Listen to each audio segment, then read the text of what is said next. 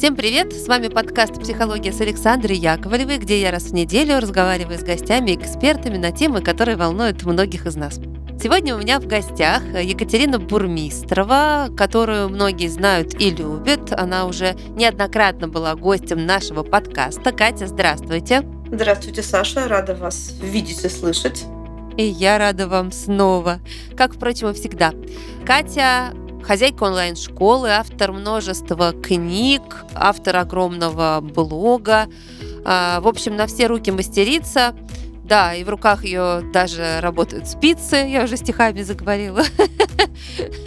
Я неоднократно наблюдала, как Катя чудесно вяжет. Это тоже своего рода психотерапия. В общем, Катя на самом деле человек-оркестр. И наши слушатели, кто слушает подкаст давно, знают тоже ее и любят. Я очень рада, что вы снова с нами.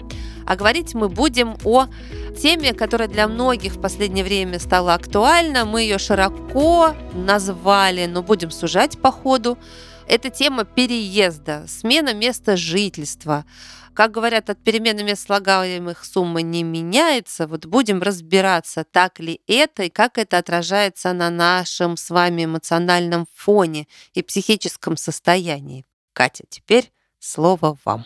Я думаю, что есть очень много факторов, которые влияют на то, как психологически, эмоционально, да и фактически переживается переезд. И их можно по разным шкалам выверять. Я бы начала с того, как бы выбрал человек это или не выбрал. Является ли он активным, или он является реагирующим или проактивным в теме переезда. И тут вариантов море да, потому что можно поехать за мужем, можно поехать за ребенком, можно поехать за родителями, да, а можно поехать самому. И от того, какая мотивация, есть ли выбор, или вот этот переезд ощущается вынужденным, да, зависит очень-очень многое, особенно в первый год, два, может быть, три после переезда. Потому что если человек выбирал, он себя чувствует активным, он себя чувствует автором собственной жизни, и каких-то перемен. А если переезд ощущается как навязанный, вынужденный, это ощущается совершенно иначе. И довольно легко оказаться в позиции жертвы, в позиции травмы. И энергии там будет, конечно же, гораздо-гораздо меньше. Второй фактор, да, тоже очень важный. Переезжаешь ли ты к чему-то, что для тебя лучше, к жене или к мужу, к учебе, к работе, к там, морю, какому-то климату, какой-то идее. Или ты уезжаешь от того, что, скажем, не ходят электрички, от того, что там проблемы с медициной, от того, что что-то не устраивает вообще в глобальном устройстве. Да, вот это к или от, вектор движения, он очень-очень важен, потому что он тоже очень сильно повлияет, конечно же, на мотивацию. Вроде капитан очевидность. Но вот я консультирую много, и как бы люди, понимая часто вынужденность переезда или наоборот, то, что это был выбор, у них как бы все так это раз и переигрывается. Скажите, пожалуйста, вот я в 17 лет уехала в другую страну учиться. Отучилась я там где-то около полугода и вернулась обратно домой. И ехала я, помню, к чему-то, да, вот у меня была перспектива, учеба интересная, какие-то новые кейсы жизненные. Я помню, что месяца через три пребывания вот в этой другой стране, э, при том, что я общительная и коммуникабельная, э, и у меня не было вообще проблем с друзьями с контактом э, вообще с людьми, я прямо начала тосковать по дому. Я начала прямо тосковать вот по тем самым э, родным стенам. То есть я не предполагала для себя, что настолько остро э, я начну ощущать э, то, что со мной происходить начало, и никто мне как бы не, не, не сказал. Что происходит с нами? То есть это даже не... Я не от чего-то уехала, я ехала к чему-то. Но когда приехала к этому чему-то, обнаружила, что от чего-то у меня щемит сердце, да, и где-то у меня там засела э, тоска. Конечно, конечно. Тут прям можно делать отдельную тему, она большая, это адаптация к переезду. Прям первые там 40 дней, первые три месяца, первый год, первые полгода. То, что вы ощутили, да, собственно, после переезда человек может гораздо острее ощутить, кто он, с чем он связан, что для него в жизни важно что для него является такими жизненными опорами, да, без которых он как бы сам не он. Это может быть пейзаж, там, да, там расположение созвездий, запах пирогов на кухне, книжки на полках, да, знакомая там продавщица в булочной, там, да, или маршрут до метро. Да, то есть ты понимаешь, что это часть тебя, и без этого ты как бы не ты. Да, это вопрос, что каждый раз при переезде происходит такая довольно серьезная ревизия идентичности. На изменяющемся фоне, ну, как бы, когда задник сцены меняются, обстоятельства жизни меняются, ты гораздо отчетливо понимаешь, кто ты сам есть, кто ты теперь на этом изменившемся заднике. И иногда это такое прям сквозящее одиночество и другие экзистенциальные вызовы. Потому что ты понимаешь, что вот на жизнь, вот ты, и у тебя нет вот этой привычной укорененности, да, с которой ты слит, и ты себя отдельно не ощущаешь.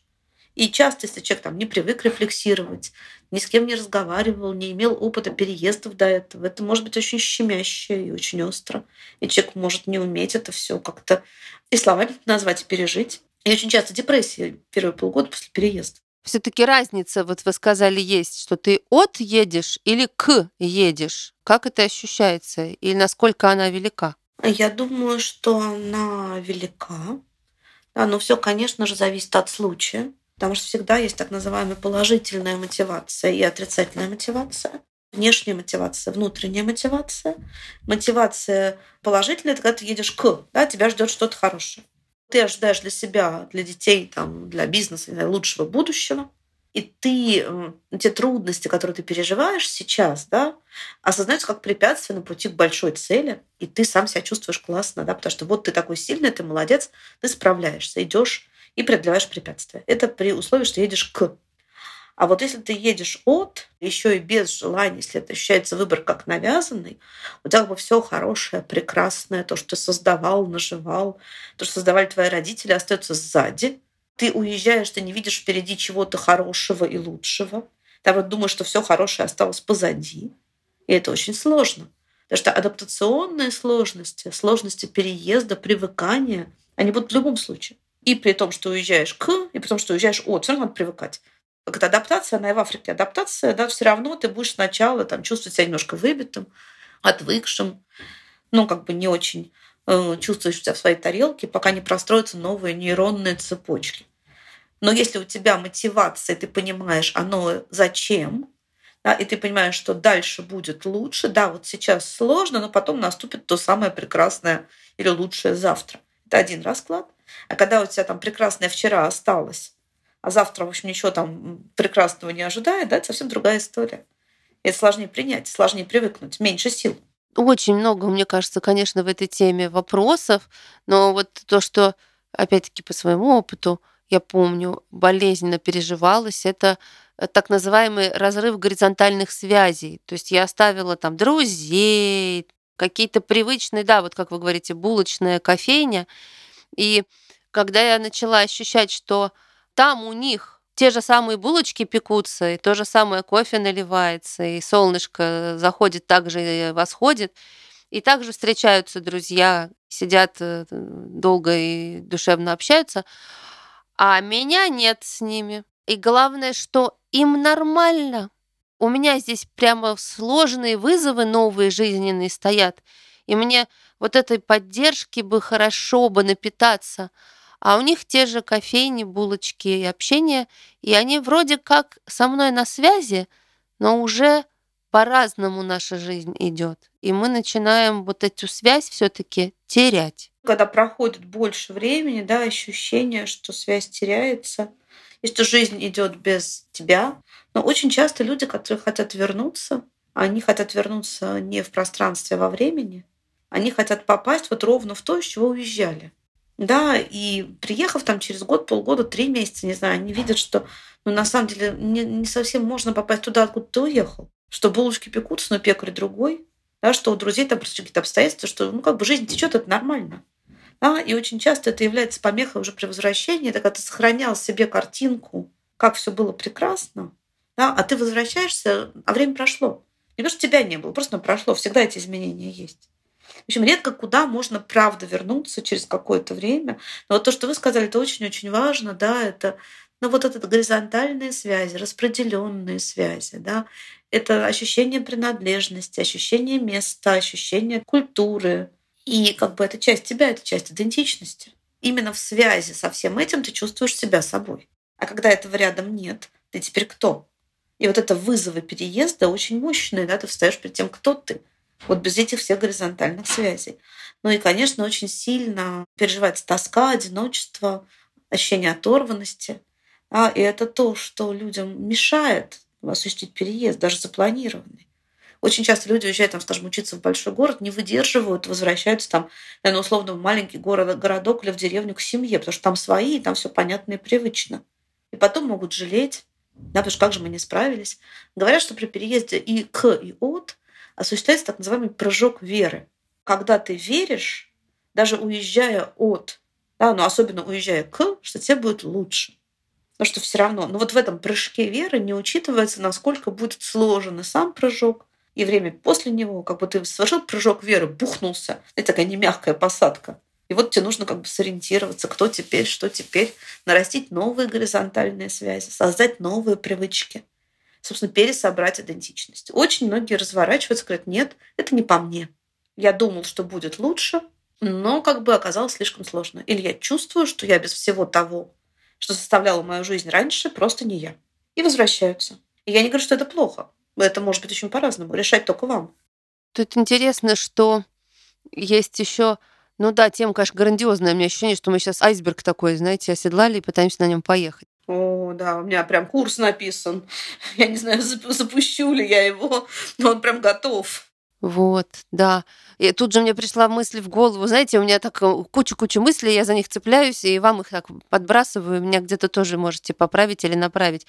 То есть, а вопрос еще, переехал ли я один или я переехал с кем-то? То есть вот сейчас ситуация, когда люди, например, переезжают а, в одиночку, а кто-то переезжает с семьями, или кто-то отправляет детей, остается сам. Вот смотрите, один едет к, к работе мы берем совершенно нейтральную картину вообще спокойных времен. Значит, вот он едет к работе, на новое место, там, работать в новый город или там в новую местность. И берет с собой семью. Вот он едет к, у него новая интересная должность, там, работа или там какая-то область реализации. А его члены семьи едут с ним. У них этой мотивации нет. И тут привет все жены дипломатов, все жены там людей специальности, где кочевье, жены ученых, там военных, кого угодно, да, учителей всех, кого, кто кого отправляют. И вот они едут вроде бы тоже к, но это к, это не их, а их близкого человека. Да, и наверняка у каждого есть там в кругу общения еще с советских времен Джона, там военных, которые каждый год меняли гарнизоны. И там я знаю людей, которые меняли там по 7, 10, 12 раз школу, просто потому что родители переезжали. Ой, у меня есть такая подруга, господи, она свое детство не помнит. Она даже название городов не помнит, в каких она жила. То, что они постоянно за папой переезжали. Конечно, потому что человек не успевает адаптироваться. И вот смотрите, событие одно для семьи, да, а переживать его все будут по-разному. Зависит от того, какой настрой. Есть очень неудачные периоды для такого переезда, спровоцированного семьей, например, там переходный возраст, ранний или средний. Очень сложно переживают это женщины, которые устали от переезда, потому что каждый раз после переезда нужно фактически создавать вот это вот гнездо, дом заново. И если ты переехал сам, у тебя у самой карьера прет там, или там, ну, обучение, или какая-то новая, там, у тебя мечта там жить около гор, я не знаю, что там, да, это одно. А когда ты переезжаешь, следуя за кем-то, да, это совсем другое дело. Или, например, постарели родители и жили самостоятельно, а теперь сами не могут и не могут переехать к вам. По какой-то причине переезжаете вы к ним тоже переезд. совершенно ощущается как вынужденный. И поэтому нужно каждый раз внимательно прям перебирать детали, всматриваться, что влияет на переезд. Как было принято решение? Было ли внутреннее согласие? в этот момент внутреннего согласия, согласен ли я вот с тем, как меняется теперь моя жизнь, он ключевой. Потому что если это внутреннее согласие есть, даже ты не инициатор, окей, но ты согласился, что да, я понимаю, что там мама теперь без меня плохо, я к ней переезжаю. Или да, я понимаю, что там моему мужу или партнеру там важен этот переезд, я следую за ним, я действительно согласен внутри, согласна. А вот если внутреннего согласия нет, будут немыслимые страдания. Поэтому это нужно честно себя спросить, было ли это согласие там. Интересно еще же, что действительно, если едет вот один э, там, работать, у него, как вы говорите, есть там карьера, перспективы, а за ним там едет семья или любимый человек, любимая женщина, то у одного есть какая-то цель, а другой потерялся. Да, и, но очень часто там люди говорят, что вот я выбирала специальность, смотря на судьбу моей мамы или бабушки, которая там ездила все время там за дедушкой или за папой. Ее специальность не подходила, я вот выбирала специальность, что, значит, там можно было бы ее каждый раз использовать на новом месте. А это не пригодилось, потому что у меня сложилась другая жизнь. Есть профессии, работы и задачи, которые могут решаться каждый раз на новом месте, да. Сейчас много удаленных вариантов для тех, кто следует за. Да, а раньше это было штучное количество специальностей. Учитель музыки, учитель в школе, там, да, какой-то кружковод в Доме культуры. То есть там женские специальности, где люди могли пересобрать свою вот эту карьеру заново. Катя, ну есть какие-то универсальные чувства, которые приходят к человеку, независимо от того, поехал он к или от, поехал он за или для. А, то есть вот вы говорите одиночество, там тоска, какие-то вот горизонтальные связи теряются вот универсальный набор э, чувств, с которыми столкнется любой человек в любое время, то есть кем бы и во имя чего бы он ни ехал. Чувство, которое будет, почти наверняка, это дезадаптация. Ну, то есть э, это тот период, когда адаптация еще не наступила. Вы переехали, еще не привыкли. И это нормально. И это, ну, скажем, первые там месяц, полтора-два, первые 40 дней точно, нужно понимать, что даже если переезд был запланированным, желанным, просчитанным, подготовленным, все равно будет дезадаптация. Потому что вы живой человек, а не автомат. У вас нет рычага, чтобы переключиться на режим нового места обитания. Должны простроиться новые нейронные цепочки. Это будет точно. Значит, второе, то, что будет, но оно будет с разной степенью проявленности у разных людей. Это так называемая ну, как бы ревизия идентичности на новом месте, на новом фоне, ты будешь себя в первое время чувствовать острее, и ты будешь как бы ну, задавать вопросы, кто я, что я, зачем я, да, зачем мне все это, даже если переезд был подготовленным и всяческим таким оптимальным. Это иногда связывается с таким очень острым переживанием чувства дереализации, да, когда человек чувствует, как будто он в кино про себя. Вот он так смотрит на себя в новом месте, и ощущение, так, как будто он смотрит кино. Вот это предельная такая острая картинка, да, переживания временной дезадаптации, да, и такой ревизии. Понимаете, переезду, да, надо дать время, чтобы он усвоился, переварился. Ну, вот знаешь, если мы там поели вкусный шашлык прекрасный, ну, как бы лучше потом сделать паузу, ни с чем это не смешивать, да, потому что не переварится. Вот и переезд классно был бы не совмещать с другими стрессами. Обычно это мало возможно. Вот, и поэтому так рекомендация могла бы звучать, что если вы переезжаете, то чем сложнее переезд, тем лучше было бы распараллелить его с другими процессами, если только это возможно. Чтобы не было стресс на стресс. Соответственно, если вы там переезжаете в новый город или в новую местность, не надо параллельно осваивать новую специальность. Лучше это сделать до переезда. Если вы будете знать, что там будет немножко другой язык или другой диалект, лучше попытаться заранее подготовиться или там наоборот растянуть изучение языка, если это возможно, потому что языковой стресс огромный. Про него можно говорить. Если вы едете с детьми, то нужно понимать, или подростками, что у каждого будет своя адаптация, соответственно, возрасту. Вот. И мне кажется, очень важно поговорить про эту адаптацию заранее, вот и максимально ее как бы смягчить, обложить ваткой, да, как мы там хрупкую посуду или хрупкие вещи там, да, обкладываем бумажкой или там специальной пленкой, чтобы они не побились. Вот со своей психикой надо, мне кажется, поступать так же. Найти книги, сериалы, подумать про уютную еду, про пледики, которые вы с собой повезете привычные, или какие-то там фотографии, которые будут у вас создавать ощущение дома. То есть вот эту адаптацию себе нужно облагородить, окультурить и смягчить максимально настолько, насколько это возможно в вашей ситуации. И нужно понимать, что в результате после переезда, в период адаптации, да, будет меньше сил, потому что вот это все привыкание, которое обычно не видно, оно берет море энергии. Море. Пока вы в процессе острой адаптации, у вас может не хватать сил на то, на что обычно вообще легко там даже не замечать, что вы их тратите. Да, Катя, это правда. Ну вот, и надо дать этому время и место.